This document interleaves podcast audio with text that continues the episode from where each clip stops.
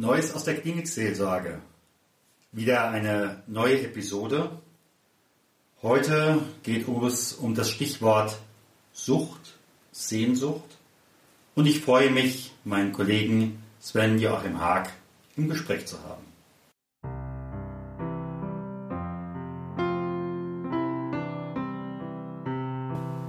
Neues aus der Klinikseelsorge. Der Podcast, der deiner Seele gut tut. Von und mit Stefan Hund.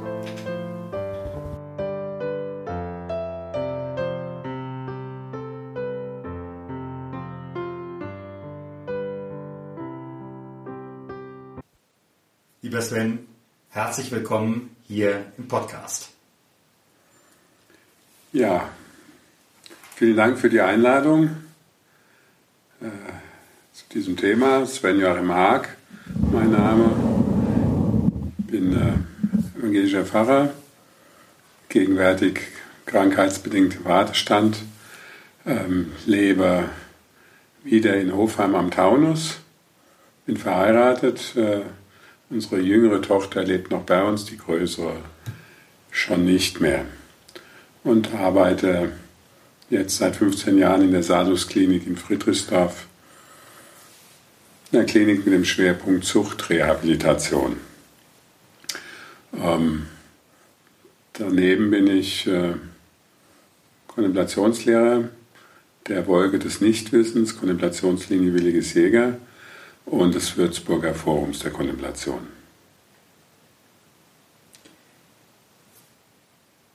Was treibt einen Menschen in die Sucht? Ich glaube, dass es darauf in der Regel keine einzelnen und einfachen Antworten gibt. Ich glaube, dass es in der Regel immer ein Ensemble von Faktoren äh, ist, das dazu führt. Es gibt sicher heute, mittlerweile eigentlich unumstritten, äh, sagen wir, eine genetisch bedingte Komponente, schwer zu beziffern, irgendwas zwischen einem Viertel und einem Drittel.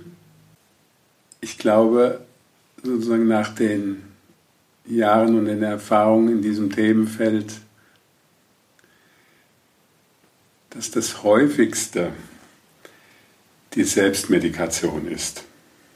Also, ich nutze eine psychoaktive Substanz,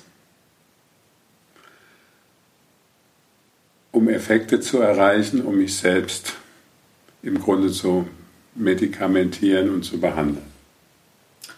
Verstehe ich das dann damit richtig?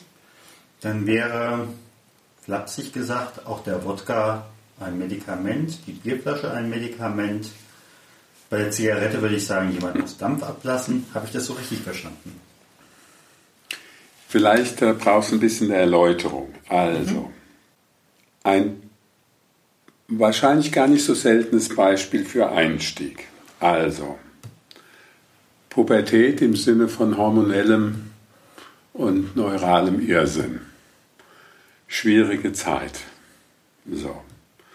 Man muss alles Mögliche neu lernen und Altes funktioniert nicht mehr. Dazu gehört natürlich irgendwie auch das Finden äh, von Beziehungs- und Bindungsstrukturen, und da kann es schon passieren, dass man die Erfahrung macht, okay, irgendwie fühle ich mich äh, in meiner Peer Group bei irgendwelchen geselligen Beisammensein relativ komisch. Krieg nichts Rechtes zustande an Kontakt und merke, nach dem dritten bis fünften Biere wird es anders. Und ich traue mich auch das Mädel, das ich eigentlich gut finde, anzusprechen und mir fällt sogar was ein oder ich kann auf eine Frage antworten. Das wäre eine Form von Selbstmedikation. Mhm. Zu sagen, okay, mhm. es hat eine lösende, mich irgendwie kommunikativer machende Wirkung. Mhm.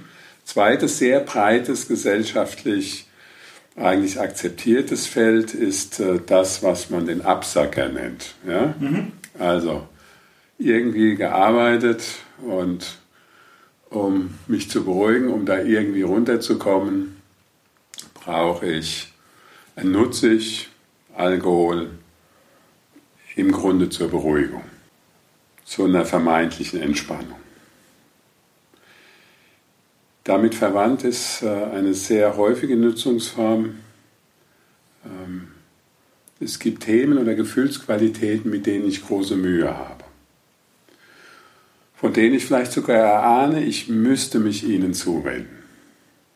Häufig aus dem Feld lebensgeschichtlich erworbener Verletzungen. Gleichzeitig fühlt sich das so bedrohlich an, dass ich mir das innerlich aber gar nicht vorstellen kann. Mhm. Dann stellt sich die Frage oder ist die Erfahrung häufig zu machen, ich kann das wegdrücken, mhm. zum Beispiel durch Alkoholkonsum. Mhm. Ginge mit THC auch, ginge mit anderem auch. So. Und all das könnten sozusagen Faktoren sein,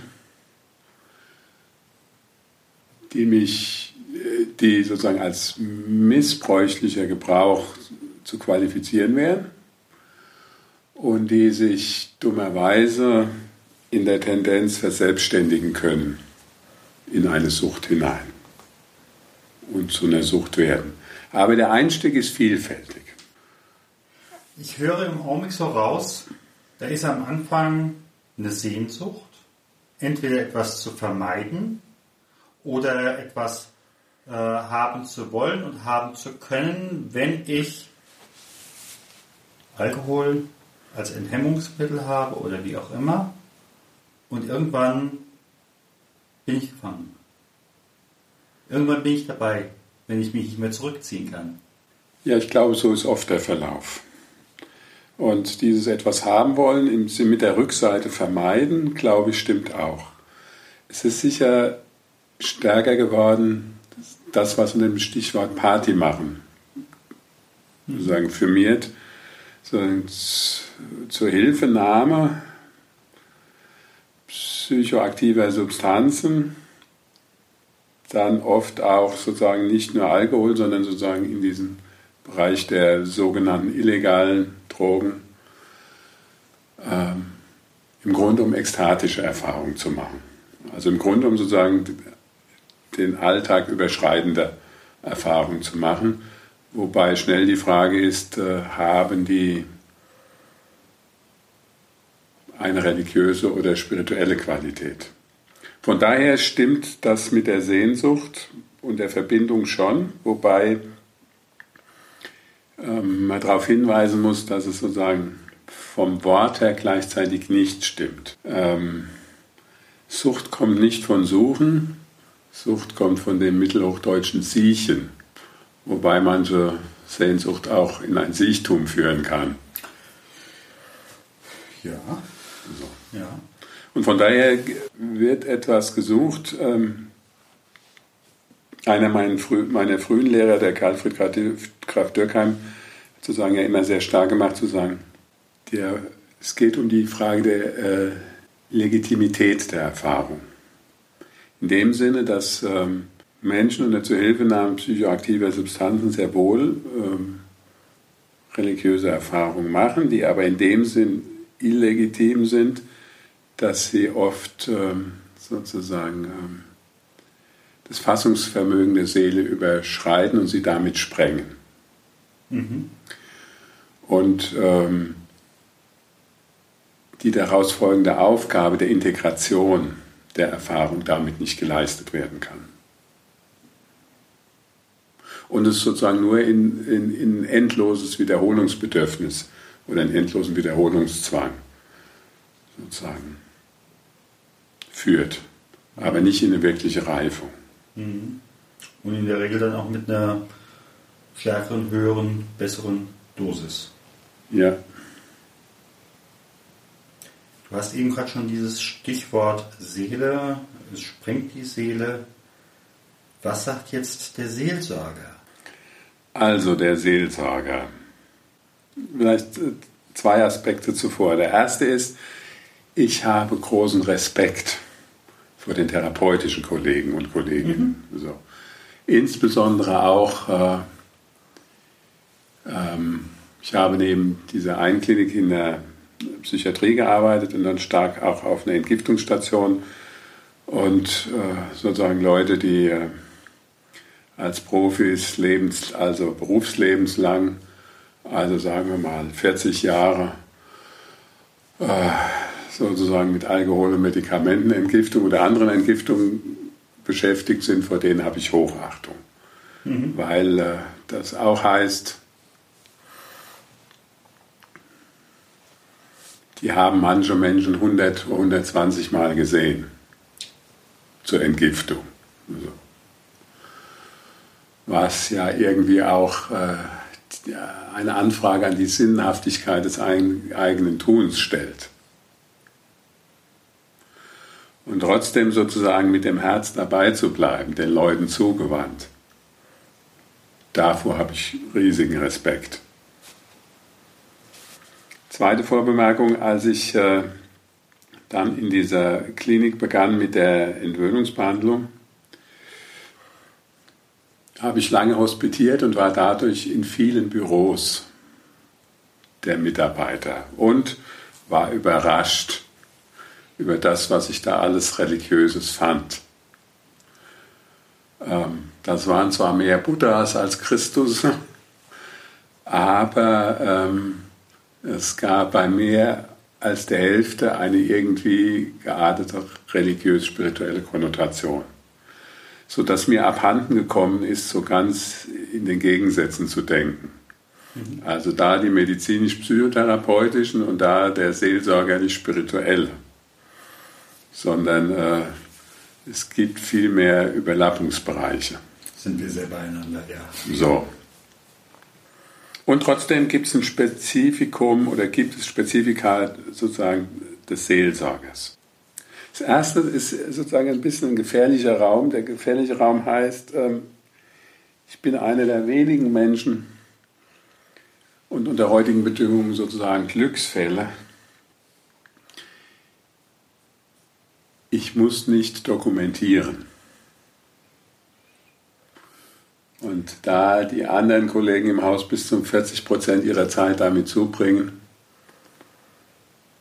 führt es allein dazu, dass ich äh, im Verhältnis zu ihnen viel mehr Zeit habe, wirklich im Kontakt zu sein. Mhm. So. Und das führt dazu, dass Patientinnen und Patienten das auch wissen.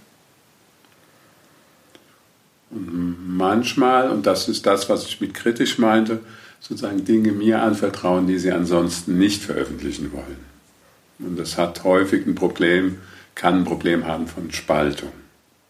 Ich werde dann zwar immer darauf hinweisen und vorschlagen, zu versuchen zu motivieren, das sollen sie zumindest ihren Bezugstherapeuten auch mhm. kommunizieren. Aber erstmal ist es so, Seelsorge ist Seelsorge. Was wären das in dem Moment für Anlässe oder für Themen? Manchmal geht es um Fragen von Schuld. Mhm. Also Schuld und Scham ist oft ein Thema. Es ist oft äh, ein Thema, äh, Medikamente sind sehr oft ein Thema. Mhm. Und äh, es ist leider auch so, dass Patienten man natürlich äh, in der Regel klug sind. Also so, und von daher schon wissen, wenn ich jetzt das und das sage, wird das folgende medizinisch-therapeutische Konsequenz haben und ich will das Medikament aber loskriegen und nicht höher dosiert bekommen. Aber wenn ich das jetzt sage, dann weiß ich, das wird die logische Folge sein. Also sage ich das dem Seelsorger, aber das sage ich nicht dem Arzt oder Therapeuten. Mhm. Was natürlich ein Problem ist, weil das immer sozusagen schon nach Spaltung riecht. Mhm. Und gleichzeitig ist es natürlich, wenn wir diese Form und Setting strukturell so anbieten, auch legitim. Ja. Als Patient und Patientin zu schauen, wie handle ich das und wie komme ich in diesem System Klinik mit meinem besten Nutzen, vermeintlich besten Nutzen durch. Mhm. Also das ist sozusagen, da haben wir als Seelsorger eine Sonderrolle. Wir sind drin und nie ganz drin und mhm. dürfen auch nicht ganz drin sein. Ja. Wir dürfen nicht sozusagen unterscheidungslos quasi unter therapeutisches Personal fallen. Mhm. Also glauben. Nicht so. Dann ein zweites. Ähm, Es ist natürlich bei mir möglich, äh, auch Dinge zu kommunizieren, die ich vielleicht äh, meinen Bezugstherapeuten nicht sagen will, weil es mir irgendwie mit der Religion peinlich ist. Da erwarte ich jetzt bei einem Pfarrer eher mehr Verständnis und traue mich vielleicht eher sozusagen meine Gedanken, meine Fragen auszudrücken, als bei jemand, von dem ich, ob gerechtfertigt oder nicht, das Gefühl habe, hält er eher für eine Erkrankung denn für eine Ressource. Mhm. Und ein drittes, vielleicht das Wesentliche ist, ähm, ich habe das Privileg, nicht primär krankheitsbezogen auf den Mensch schauen zu müssen. Mhm. Das ist was, was sozusagen die Seelsorge vielleicht in besonderer Weise einbringt. Das würden natürlich die guten Therapeuten und Ärzte auch behaupten. Und nicht nur behaupten, nehme ich ihnen auch ab. Und trotzdem sozusagen ist das Existenzrecht eines Patienten in der Klinik ausschließlich die Störung und die Erkrankung. Und die Profis müssen sich, ich sage mal mit Ausnahme vielleicht von uns Seelsorgern, darauf beziehen. Ja, zumal die müssen ja im Endeffekt auch nachher die äh, äh Digits aufschreiben oder die, ja. äh, wie auch immer, ja. aufschreiben, weshalb es ein Malus gibt, weshalb sie ja. Geld dafür kriegen sollen und weshalb sie etwas tun sollen. Genau. Und das erlebe ich als äh, Privileg unserer Berufsgruppe, haben wir in dieser Härte und Direktheit nicht. Ich finde, wir müssen trotzdem auskunftsfähig sein, warum das Sinn macht, was wir da tun. Mhm. Und dass wir das Geld nicht einfach nur verbrennen. Aber es ist nicht ähm, vergleichbar mit dem Druck, unter dem die Kliniken und deren Mitarbeiter stehen. Mhm. Und von daher gibt es eine Chance, sozusagen anders zu schauen. Ganz praktisch heißt das, ich habe in dieser Klinik Zugang zu die Dokumentation und ich schaue sie nicht an. Mhm. Ich schaue sie nur an, wenn ich mit einem Menschen gar keinen Kontakt finde und gar nicht verstehe und denke, irgendwie funktioniert nicht. Dann denke ich manchmal, okay, ich will mal wissen, was die anderen dazu denken mhm. und schaue rein. Mhm. Und was denken die anderen dazu? Naja, man auch nicht, oder? Naja, zumindest stehen dann da irgendwelche Diagnosen. Ja. So die ja manchmal sozusagen helfen, sich einzufühlen. Okay. Also die so eine Richtung geben können, ja. Mhm. Aber das erst nach mehrmaligen Kontakten mit dem Gefühl von, ähm, es gibt keinen wirklichen Kontakt, ich, ich, ich komme in keine Form von Verstehen. Mhm. Und dann ist es manchmal hilfreich zu sehen, okay, ach so und so und so, sozusagen sind die Tests. Und das hilft mir dann vielleicht doch, sozusagen eine Ebene zu finden. Mhm. Aber nachgeordnet. Erstmal sozusagen nicht die Diagnose, nicht die Pathologie, sondern der Mensch. Mhm. Wie erlebe ich ihn, wie ist es im Kontakt? So. Was nehme ich wahr? Was nehme ich auch wahr an Sehnsucht und Vision vom guten, vom gelingenden Leben? Und was nehme ich auch wahr an Tragik? Denn Suchterkrankungen sind immer tragisch. Jemand möchte was Förderliches, also zum Beispiel Kontakt, Ruhe, Entspannung, Leidverminderung und Vermeidung und erreicht mit dieser Strategie das Gegenteil. Mhm. Und das ist ja was zutiefst Tragisches.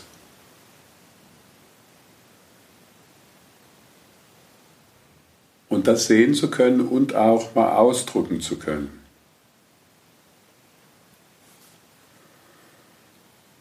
Gibt oft einen tiefen Zugang und äh, eine tiefe Begegnungsmöglichkeit. Mhm. Und immer möchte ich, dass das gehört wird, nicht gegen die anderen Profis, nicht gegen die Ärzte, nicht gegen die Therapeuten, ja, sondern. So. Aber das ist was, was vielleicht was der Seelsorger Also das heißt, es geht vielleicht weniger um das, was ich sage. Also was sagt der Seelsorger? Ich, so, vielleicht geht es eher um das Wie. Mhm. Wo sind dann aber auch die Grenzen der Seelsorge?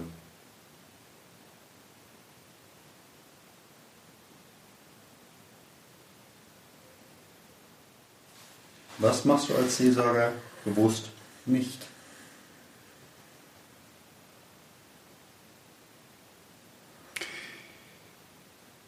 Naja, eine Grenze ist, ich bin aus diesem ganzen Bereich ähm,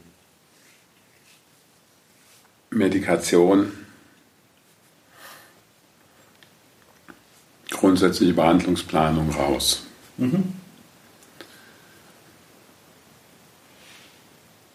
Was nicht heißt, dass ich ab und an sozusagen äh, zu multiprofessionellen Teams eingeladen und dezidiert um meine Meinung gebeten werde. Mhm. Manchmal auch im Blick auf Behandlungselemente oder manchmal auch im Blick auf, wir haben es in die und die Medikamentenumstellung erlebt. Mhm. So.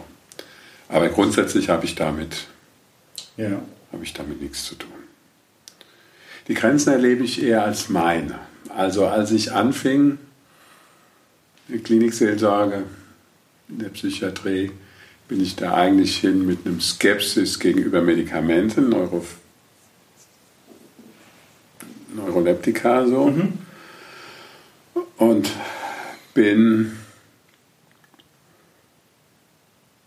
eine große Skepsis gegenüber Intensivüberwachungsmaßnahmen, insbesondere Fixierung. Und bin in allen Punkten von den Patienten bekehrt worden. Mhm. Und trotzdem gibt es äh, sozusagen einen Bereich in meinem Herzen,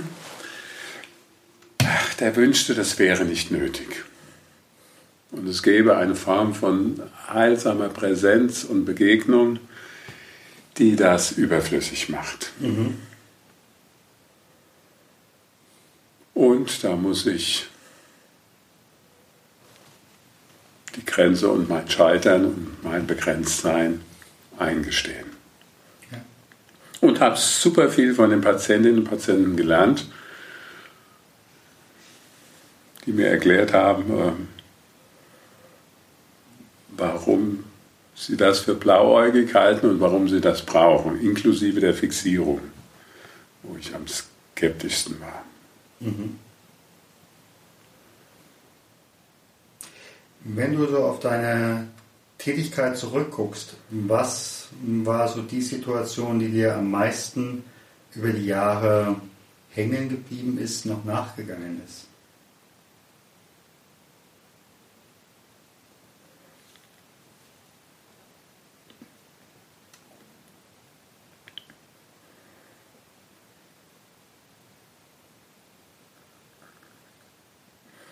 Es gibt ja in unterschiedliche Richtungen.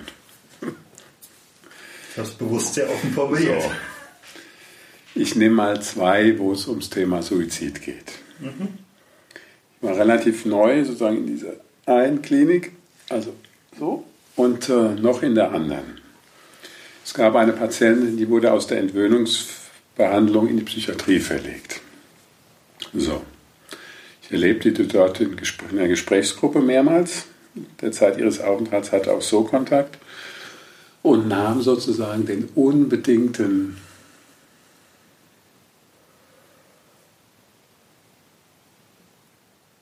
Wunsch wahr,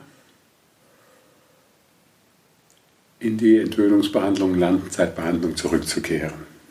Mhm. Hörte dort aber, dass ähm,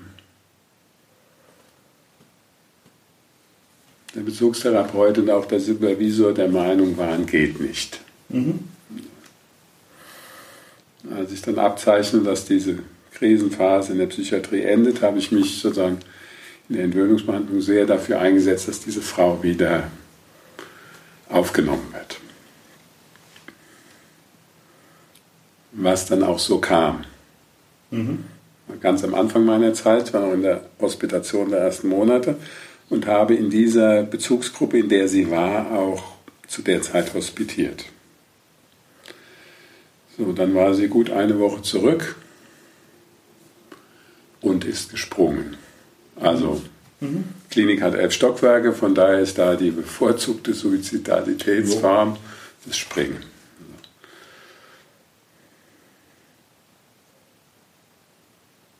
Das ist mir lange nachgegangen. Mhm. Weil ich im Nachhinein eingestehen musste, dass ich möglicherweise aus bestem Gewissen und Wissen gehandelt habe und mich mhm. für ihr Anliegen eingesetzt habe. Mhm. Mit einem für mich unerwarteten und unguten Ausgang. Mhm. Mhm. Und da können wir kann mir viel Beratung, Supervision und sonst was sagen und so weiter und so weiter. Hätte sonst auch und dies und das. Mhm. Und trotzdem ist mir das lange. Mhm. Habe ich lange. Und macht mich vorsichtiger. Mhm. Hat mich deutlich vorsichtiger gemacht, wenn mal wieder alle sich einig waren. Nur der Seelsorger meint es anders zu sehen. Mhm. Das ist mir lange nachgegangen. Zweites, in einer indikativen, also störungsspezifischen Behandlungsgruppe, die ich hatte, die ich entwickelt und geleitet habe, gab es eine Situation, wo eine Frau im Rahmen einer Duo-Übung, einer Übung zu zweit, wo es um den eigenen Namen ging, ähm, in eine Situation sozusagen zurück katapultiert wurde, die sie erstmal in große emotionale Turbulenzen brachte. Diese Frau hatte auch einen Suizidversuch hinter sich vor dieser Entwöhnungsbehandlung, landete in der somatischen Klinik zunächst und hat überlebt. Und diese Situation, die da auftauchte, bei diesem mit dem eigenen Namen gerufen werden, war die Situation sozusagen Intensivstation und sie wird wieder wach nach dem Suizidversuch und äh, fand das ähm, furchtbar und hat erstmal alle Anwesenden furchtbar beschimpft, weil sie enttäuscht war, dass sie gescheitert war. Mhm. So. Und das war in dieser Gruppe für sie, äh, das war sozusagen für alle Beteiligten eine sehr turbulente, emotional turbulente Situation. So. So. Und ich dachte damals, oh ja, jetzt ist es passiert, ja. Flashback und Retraumatisierung. Und habe an diesem Beispiel gelernt, dass das nicht immer zu vermeiden und ungünstig ist. Weil sozusagen in der Frage sozusagen der Nachbearbeitung dann auftauchte,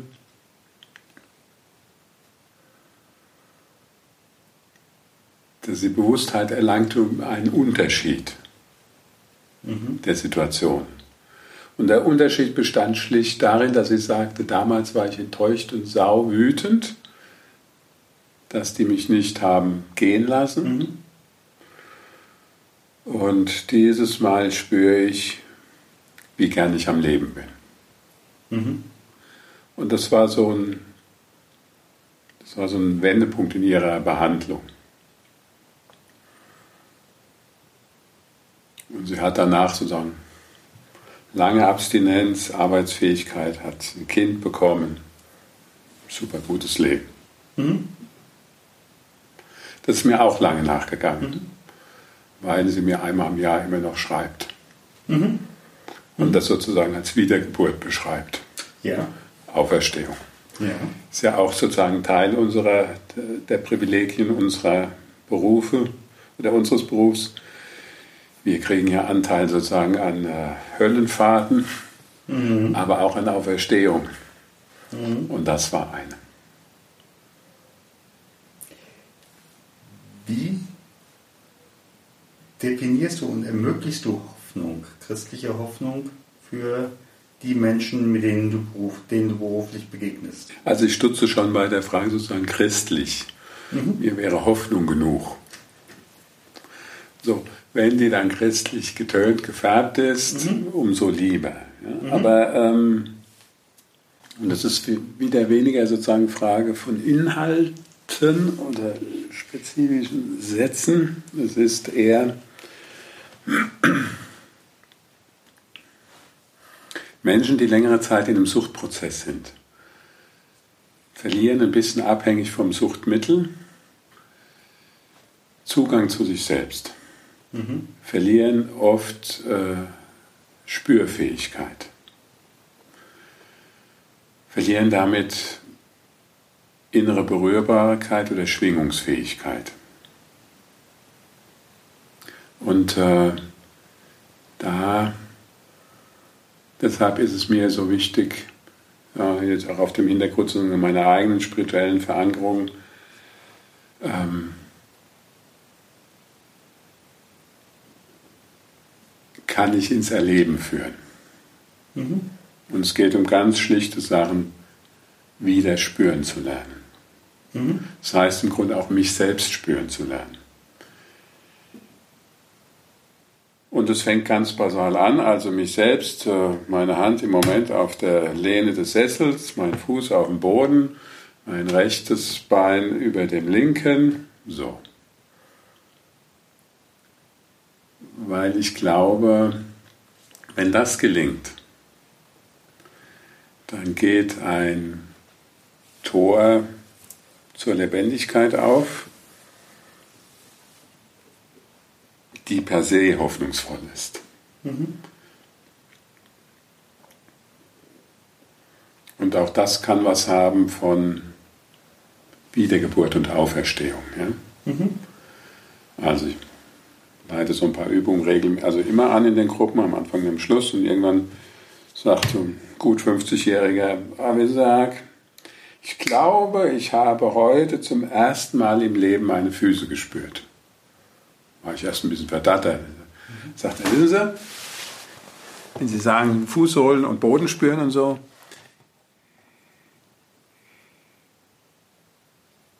natürlich waren die immer da, aber ich weiß heute, ich habe die gedacht. Gefühlt habe ich sie nicht. Mhm. Und habe ich auch lange drüber nachgedacht, weil ich dachte, also Mitte 50 hätte es ja schon mal Gelegenheit gegeben, so, ja. Aber ähm, jetzt leben wir auch nicht in einer Kultur, die das ganz stark betont. Mhm. Und ich glaube, dass das sozusagen die, die, die Hoffnungstüren, die, die Türen für die Hoffnung sind, ja. Zu spüren und mit diesem umfassenden Werden und sich vertiefenden Spüren einen Zugang zur eigenen Lebendigkeit. Mhm. Was als Folge hat, ähm, dass das innere Fassungsvermögen größer wird. Mhm.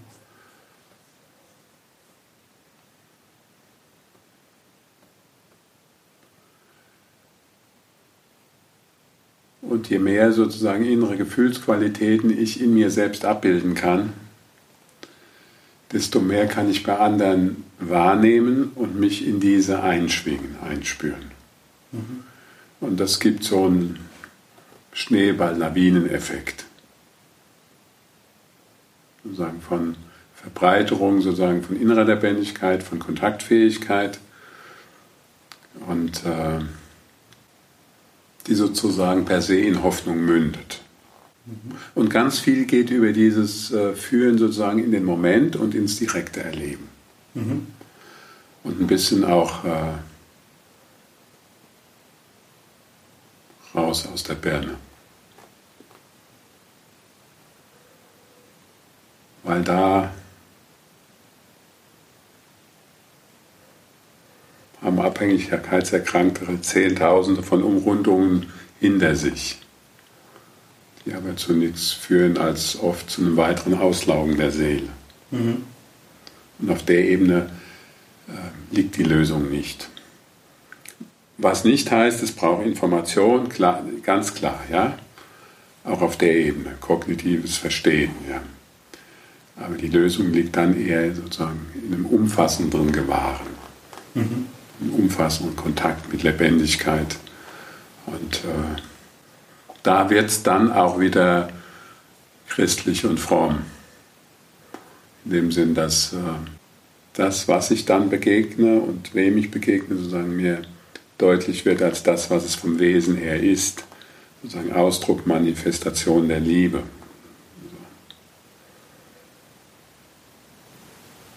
Was dann aber ein Glaubenssatz wäre. Mhm. Im Sinne vom Eckhartschen, dann schmecken alle Dinge nach Gott.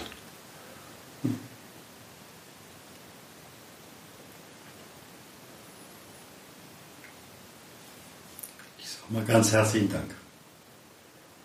Ja, gerne und vielen Dank für das Gespräch. Ich habe zu danken.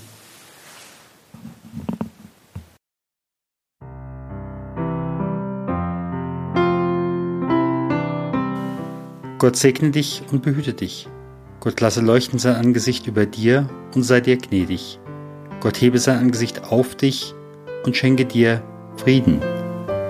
Gehe hin in Frieden Gottes.